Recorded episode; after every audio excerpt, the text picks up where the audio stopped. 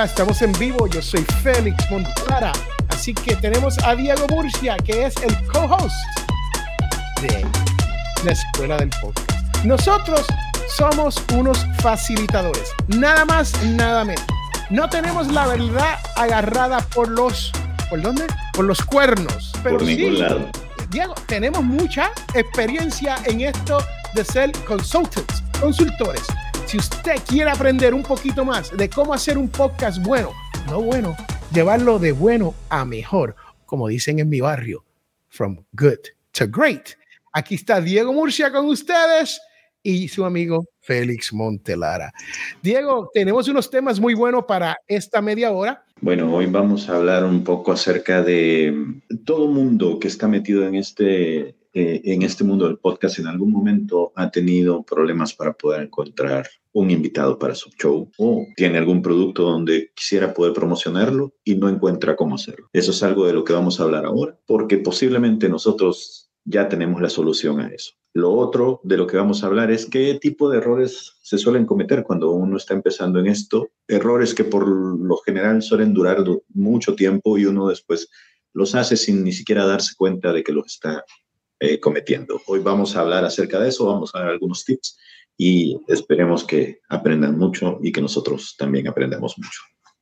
Diego, y cuando tú comenzaste en el mundo del podcasting, ¿tú cometiste algún error o tú lo hiciste perfectamente? Porque yo te digo, yo la cagué, ¿bien? No, no, no. O sea, de, de, más está decir que la experiencia que nosotros tenemos es porque la hemos regado durante todos estos años, hasta que ya nos convertimos en personas que somos conscientes de que estamos haciendo esos errores los hemos corregido rápidamente, sabemos cuando algo está bien hecho o mal hecho, sabemos qué es lo que tiene calidad y qué no, en base a esa experiencia, porque no crean que se llega aquí de la noche a la mañana. El, hecho de que nosotros sepamos que la estamos regando, eso ya dice mucho acerca de la calidad que nosotros entregamos en nuestros productos. Y la gente que nos ha contratado para nuestros servicios sabe y valora esos productos y por eso es que, pues, de alguna forma respeta nuestra forma de trabajo, que que es que somos muy exigentes con lo que nosotros hacemos. Y aunque no lo parezca, nosotros somos exigentes con nosotros mismos.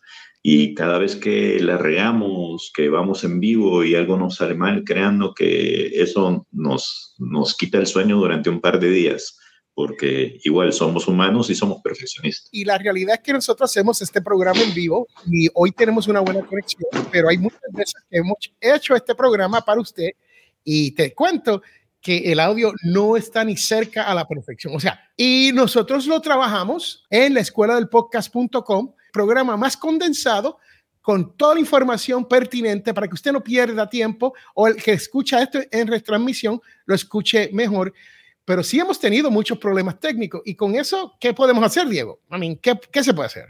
Hay muchas cosas que obviamente no se pueden evitar planificándolas y hay otras cosas que simplemente hay que, hay que terminar aceptándolas, ¿no? En, en, mi, en mi profesión de periodista, cuando yo comencé, por ejemplo, siempre nos decía, carguen un set de baterías auxiliares por si acaso la grabadora se les quedaba sin baterías. ¿Y sabes qué es lo que solía pasar? Después de estar haciendo miles de entrevistas, de llevar siempre la grabadora a todos lados, siempre se te terminaba olvidando llevar el bendito set o tenías que salir corriendo a buscar un set, o tenías las baterías, pero se te acabaron las cintas. Bueno, pasan mil cosas, ¿no? Y eso es parte de la experiencia. Pues mira, Diego, vamos a entrar a un tema hoy, que es el que tú hablaste, que esto de está pasando, pero te quiero demostrar una, un link, que por cierto tú me lo, me lo pasaste, pero esto es un link privado de Podcast Movement. O sea, tú tienes que ser miembro de este grupo para tú poder ver esta conversación. Y nosotros queremos enseñarte un poquito dentro de ese grupo que tiene, y debo enseñar el número para que ustedes vean, unos 65.000.7 miembros. Es enorme, ¿no? Pero ese no es el punto. El punto es que hacen esta pregunta. Diego, tú puedes translate this. What's your number one podcasting mistake you see people making over and over again? Y mire, donde hay 287 comentarios. Y si esto está afectando a los que hablan inglés, créeme que nos afecta a nosotros. Sí, básicamente esto se, se traduce algo así como cuál es el error número uno que has visto que la gente comete una y otra y otra vez. Y es muy curioso porque ustedes están viendo la página acá, ¿no? Esto es un lugar donde hay podcasters que ya tienen cierto grado de desarrollo, que tienen cierto grado de experiencia y estos errores siguen apareciendo ahí. la comunidad, eh, eso es algo que sí se agradece porque es muy activa, ¿no?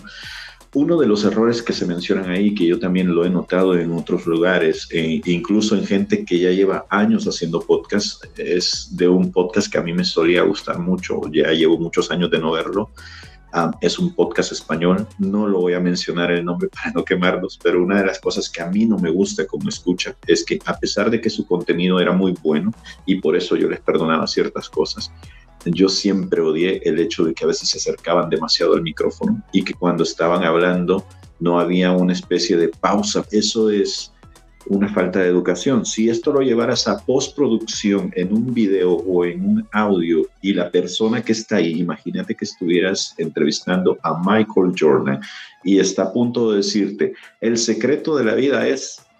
Ah, bueno, y en ese momento el secreto de la vida ya nunca más lo vas a volver a escuchar porque lo interrumpiste, posiblemente metiste algo irrelevante que no venía al caso y él cambió de tema y ya no te dijo el secreto de la vida. Y ese, ese error es una de las cosas que deberíamos tratar de evitar, sobre todo si se supone que somos profesionales del audio o del video, ¿no? Una de las, de las técnicas que se pueden utilizar para poder hacer, evitar esto es hablar con quien sea con quien vas a estar hablando, ¿no? Si estás hablando con tu co-host, con tu anfitrión, ponerte de acuerdo de antemano a que van a tener una, una señal, como por ejemplo cuando yo tenga el lapicero en la boca eh, significa que yo quiero hablar. Entonces vas a cerrar, vas a redondear tu idea y le vas a dar la, palabra a la siguiente persona. ¿Cómo lo vas a hacer? De manera sutil, ¿no?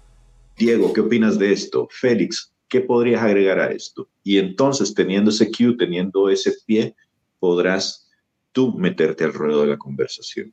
O sea, Diego, que estamos hablando que el primero de lo que de lo que estamos comentando es la interrupción del invitado. Eso es por un lado. Por el otro lado es que también, y ya lo comentábamos varios, eh, bueno, un par de reuniones atrás, ¿no? De estos en vivos.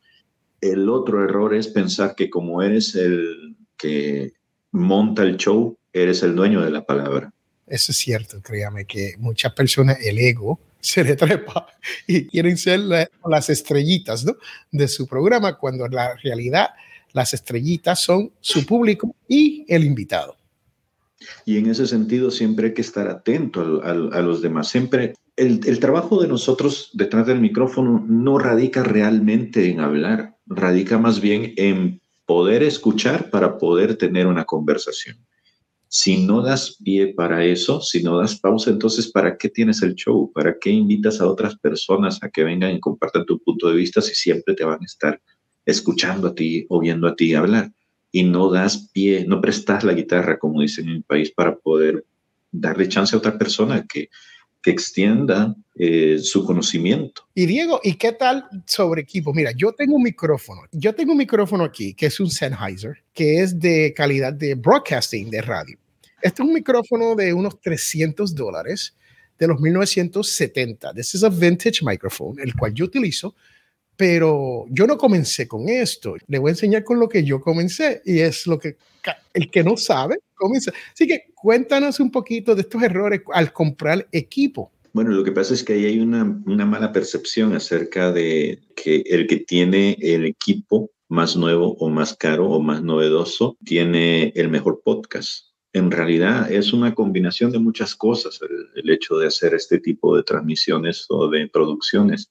Yo he conocido a varios locutores de radio que tienen más o menos equipo decente, pero cuando tú los oyes hablar, cuando los oyes manejar el equipo em, frente al micrófono, vocalizar, ves o escuchas que todo está perfecto. Pareciera que tienen un equipo carísimo, carísimo. Y en realidad lo que tienen es la combinación de poder vocalizar lo que significa trabajar con el cuerpo, de alguna forma también tener el hecho de poder moderar la cantidad de aire que sale de tu boca, poder frasear bien, poder tener incluso entrenada el ego, entrenado el ego para poder decir, ok, me voy a callar para escuchar a la, a la otra persona. Y muchas veces tienen cosas así como la que Félix está mostrando ahí, que en realidad no es un equipo muy caro, tampoco es el mejor equipo del mundo, pero hace su trabajo cuando combinas varias cosas. Para el que no está viendo, esto es el snowboard de, de, Blue Jerry, right? Y fue uno de los primeros básicos y es uno de los que uno compra sin uno El problema de esto es, es un buen, buen micrófono, súper barato, pero es condensador. ¿Qué quiere decir? Que recoge el sonido de todo el cuarto. O sea, por eso es que es redondo, para recoger por todos lados sonido. Entonces, cuando tú estás aquí, como este, yo me, yo me acerco a este y, y se escucha mucho mejor. Con este, no tan solo me escucho yo, pero todo el sonido que yo tengo se escucha. Y este es uno de los errores que uno comete, es comprar equipo adelantado sin uno saber qué es la en realidad lo que necesita. Y por eso, Diego, es que es bueno hablar con un consultor como Diego Murcia o Félix Montelara para que no malgastes dinero, porque créame que hay malgasto de dinero. Cuando digo malgasto, estamos hablando, a veces podemos gastar mil dólares en equipo y de eso 500 dólares no se necesitan. Y al que no le haga falta 500 dólares que los quiere votar, yo le voy a dar mi dirección y me lo puede enviar por correo. Ay, Otra de las cosas que creo que es importante em, mencionar es que mucha gente se mete a esto y al día siguiente ya está queriendo hablar de monetización o de números, obsesionado con los números para poder atraer clientes. Pero eso no, no funciona así. Es, no vas a ver los resultados a menos que seas una superestrella muy reconocida de la noche a la mañana, Justin Bieber, qué sé yo, y pongas tu podcast y tengas todo ese background anterior a otra actividad que ya hiciste, muy difícilmente cuando empeces tu podcast al mes, al año posiblemente, vas a tener los resultados que estás esperando, porque mucha gente piensa que esto de monetizar ocurre naturalmente y hay que trabajar mucho para poder llegar a ese punto en donde, por un lado, puedas tener números que sean atractivos para potenciales clientes y dos, hacerte de un nombre como para que la gente, cuando te escucha hablar, cuando te, te entreviste o cuando te conceda algunos minutos de tu tiempo para hablar acerca de un plan de negocio sobre cómo tu marca personal podría beneficiar a una marca de una empresa o, o institución, diga, ok, yo quiero anunciarme con vos. ¿Qué opinas? Bueno, ahí tienes razón en cuanto a uno ser una marca, ¿no? Uno tiene que convertirse de alguna manera en reconocido. Y cuando digo reconocido, muchas veces estamos hablando dentro del nicho nuestro, ¿no? No es que uno sea reconocido, hay mega estrellas, ¿right? En el mundo latino tenemos nuestra nuestros mega estrellas. Hay deportistas como Messi, que hoy en día está pegado. Cualquier cosa que Messi diga, donde Messi se mueva, allá llegamos nosotros. Y que me encanta el fútbol y creo que e, e, esa es una de esas maneras que uno dice, wow, pero no todos somos un Messi, no todos somos un Justin Bieber, no todos somos un J-Lo, ¿no? Y se hace mucho más difícil nosotros atraer a esas personas, porque uno de los errores que cometemos es que lo construimos y todos llegan. Y eso no es así, Diego. Eso tú sabes, yo sé que eso no es así. No es que lo construimos y todo llega.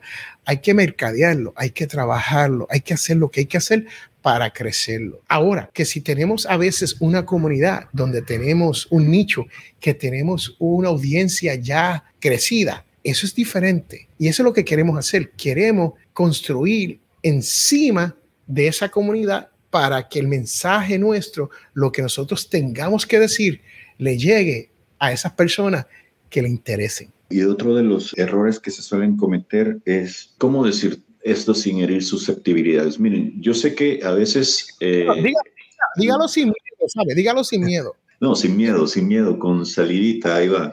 Em, muchas veces por la emoción de crear contenido, hay muchos que se lanzan de cabeza y quieren empezar a producir diariamente un, un podcast, un episodio por, por día. Esto yo diría que habría que considerarlo porque muchas veces cuando ya estás metido en el, en el trabajo de producir, de editar, de, de curar información, de buscar información, de buscar entrevistados, que ya vamos a hablar acerca de eso, eh, de generar ideas para poder seguir manteniendo el flow de los siguientes días, es un trabajal, es un gran trabajo. Y esto sucede porque la gente piensa que hacer un podcast crear contenido es nada más sentarte frente a la computadora y toda la inspiración se va a escurrir por tu cuerpo y va a salir automáticamente en la punta de tus dedos. Y luego nada más va a ser cuestión de sentarte a hablar frente a la cámara o frente al micrófono. No es cierto. Vas a ver que en algún momento, después de estar haciendo esa tarea ardua durante un mes, vas a estar pariendo chayotes otra vez. ¿Por qué? Porque se te van a acabar las ideas, la gente no la vas a poder encontrar, eh, no vas a poder tener prospectos para encontrar a quien entrevistar, se te van a acabar los contactos, ya habrás entrevistado a mucha gente, empezarás a repetir temas. Lo que estoy queriendo decir con esto es, ok, si tienes la capacidad de poder hacerlo, hazlo, pero planifícalo y si no sabes cómo planificarlo, pues busca mentoría para que te ayuden a ver si la forma en cómo estás planeando hacer la creación de tus contenidos es la más adecuada o si hay algún otro formato que se adecue a lo que tú quieres lograr. Porque de nada va a servir que tú entres con todos los poderes del mundo a hacer este contenido y al cabo de un mes, se te acabó la mecha y de repente ya no supimos del programa que tenía Félix. ¿Te acuerdas que antes era muy, muy animado? Siempre nos estaba poniendo contenido. Tres veces al día publicaba de que ya iba a salir el próximo episodio y ahora ya llevamos casi dos meses y no sabemos cuándo fue la última vez que publicó o va a volver a publicar. Ya, e, eso es interesante, ¿no? Eh, eh, la consistencia es otro de esos errores que nosotros cometemos en el mundo del podcast. Les cuento que si uno no es consistente en el mundo del podcast, se hace muy difícil la persona seguirte. ¿Por qué? Porque están esperando como yo dice, o cada semana, o dos veces al mes, o algunos que hay como por ahí como Alex Daly, que lo hace todos los días, ¿no?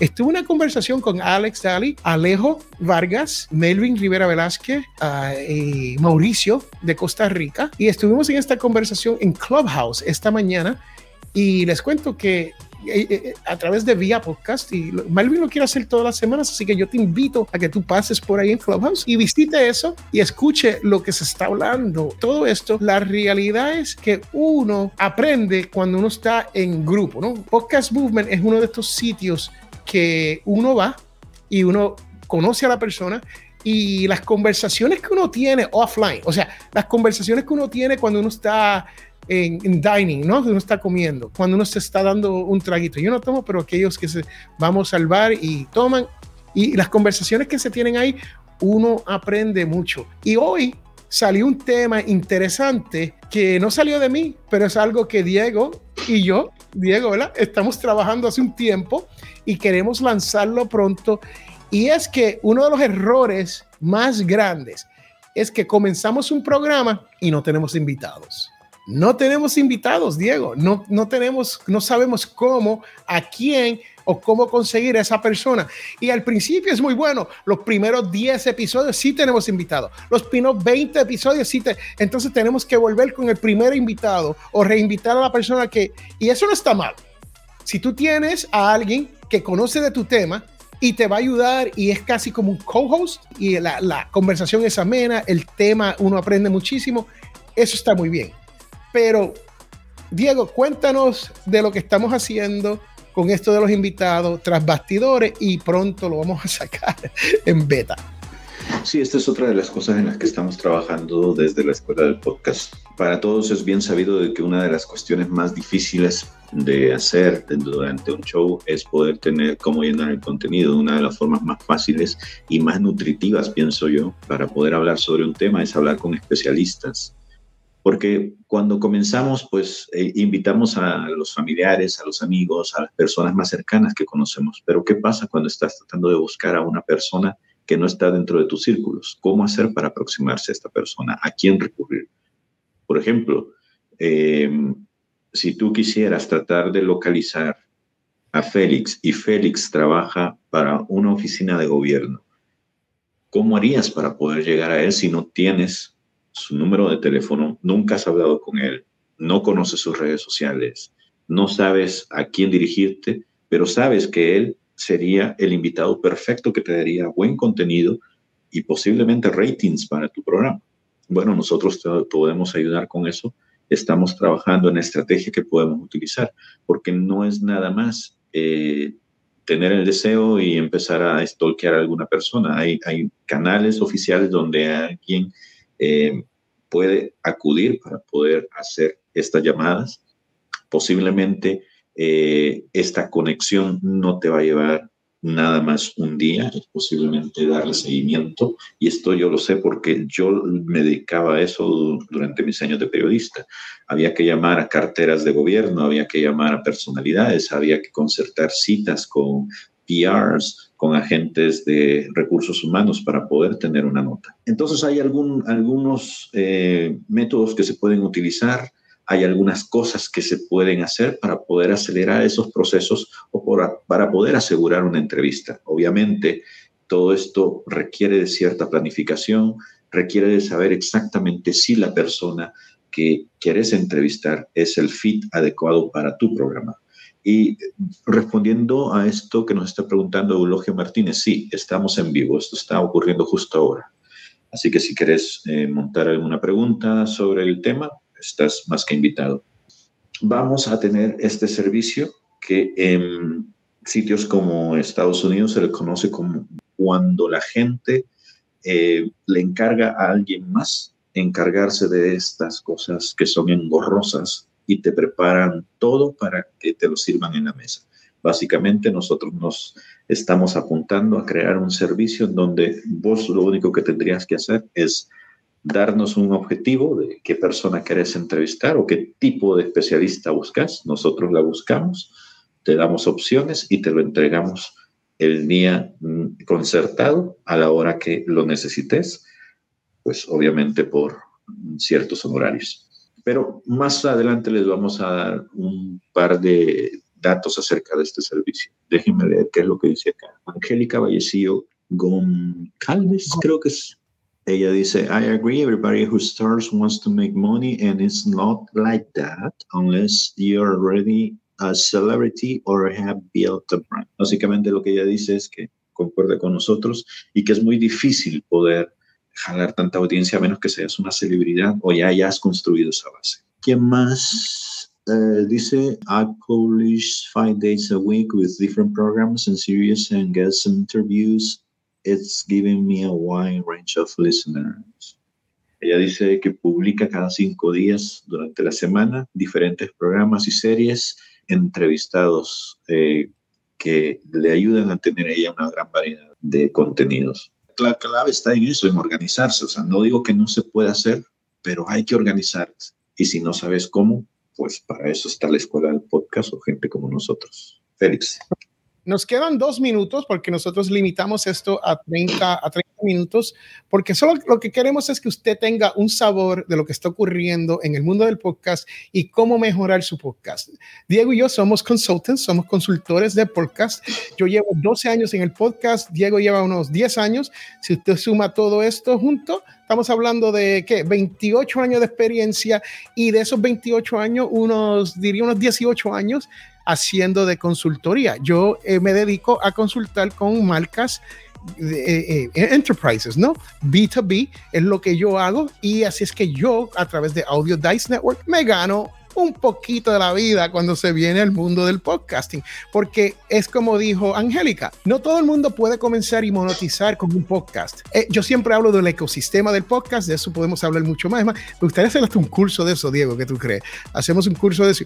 Pero lo que estamos hablando ahí son los errores que cometemos al momento de hacer nuestros podcasts y los más concurridos, los que hacemos día tras día tras día y hemos hablado sobre eso. Diego ha hecho el punto de que nosotros estamos tratando, y estamos, no es que lo estamos tratando, lo hemos discutido, llevamos unos meses tras bastidores trabajando esto de la entrevista, porque eso es un servicio que no, no existe en nuestro mundo latino. Nosotros queremos darle ese servicio al mundo porque es necesario. Si usted es un autor de libro, si usted es un periodista, si usted tiene un pensamiento, tienes algo que expresarle al mundo a través del podcast, es la manera, es una, es un outlet de uno hacerlo. Y lo importante con esto es que tú no tienes que tener tu propio podcast. Créame, yo siempre le he dicho, Diego, tú lo sabes, que yo lo que digo, que todos, cualquiera puede comenzar un podcast, pero eso no quiere decir que todos debamos. Hay podcasts que se comienzan y se hacen dos episodios, lo hacemos en Anchor, lo hacemos de gratis, dos episodios y búscalo a ver dónde no se van a encontrar los demás episodios. En ningún sitio. ¿Por qué? Porque no los hace. ¿Por qué? Porque es más difícil de lo que uno cree. ¿Por qué? Porque uno no consulta con nadie de cómo hacer esto correctamente. Es importante de que usted, si como Angélica, yo te garantizo que si Angélica se montara con nosotros aquí, Angélica te va a decir la fórmula de cómo hacer un podcast diario, porque no es fácil. Yo no lo hago porque yo sé que yo no puedo hacer un podcast diario. Félix Montelara no sirve para eso. No lo puedo hacer, no lo puedo lograr. Una vez a la semana, de vez en cuando, el que sigue Potencial Millonario, que ya lleva 12 años como podcast, sabe que Potencial Millonario sale cada tres, cada una vez a la semana, cada tres semanas, una vez al mes, mes y medio, y vuelvo otra vez, una vez a la semana, y usted dice, bueno, ¿qué patrón es ese? No, la consistencia es que yo he estado ahí por 12 años. No hay ningún patrón. ¿Por qué? Porque Potencial Millonario, el podcast, es uno de estos podcasts que ya tiene su audiencia y la audiencia regresa, no importa qué. Pero son 12 años. Esto es como las Olimpiadas, ¿no? Cuando usted ve ese atleta ahí trepado, ganándose su medalla de oro, el otro de bronce, la otra de plata, ¿no? Y, y estos atletas están ahí. Tú lo ves en la cúspide, pero nadie ve la trayectoria, el journey, lo difícil que es hacer esto bien, ¿ok? Y no tan solo bueno, esto es lo que estamos hablando aquí en la escuela del podcast. ¿Cómo hacerlo from good to great? Mira, Angélica nos dice, espérate, Angélica nos dice que se gustaría, la próxima vez nos, nos habla. Sí, te invitamos, Angélica, vente y tenemos media hora, o no tenemos mucho, mucho tiempo, pero sí, dice, dice, let me know, uh, let, let me leer esto. Let me know the next time and date when we can chat about this live and um, I'm mixed in English and Spanish speaking.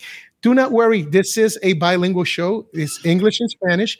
We prefer to keep it in Spanish, but the real thing is that we can speak whatever language we want because this is a podcast and nobody is stopping us from doing a podcast either in English or in Spanish. For those people who are English speakers and are here, thank you for hanging out because most of it is in Spanish and we really appreciate you. But truth be told, This is a bilingual podcast. This is the way to go. La escuela del podcast es la manera de tú aprender cómo mejorar tu podcast o si vas a comenzar, cómo hacerlo bien. Bueno, Diego, nos hemos pasado por tres minutos. ¿Con qué quieres cerrar?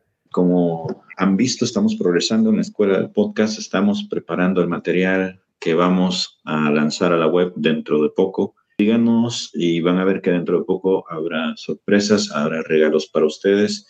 Y todo esto lo estamos haciendo por el amor al podcast porque queremos ayudar a gente como ustedes que antes fuimos nosotros a poder desarrollar todo su potencial.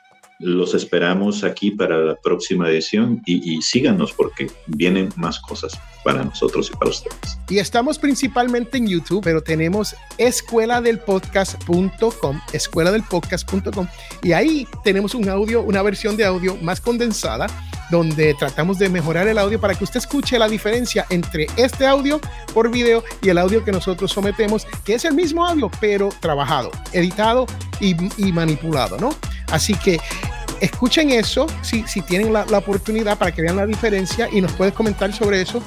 Y lo importante es que aquí en YouTube nos tiene que dar subscribe. You have to subscribe and hit the bell. Si nosotros llegamos a mil seguidores, entonces nosotros podemos monetizar esto. Hasta el sol de hoy, yo no sé cuántos seguidores tenemos, Diego. Vamos a tener que llevar cuenta de eso. Vamos a tener que llevar cuenta de eso, ¿no?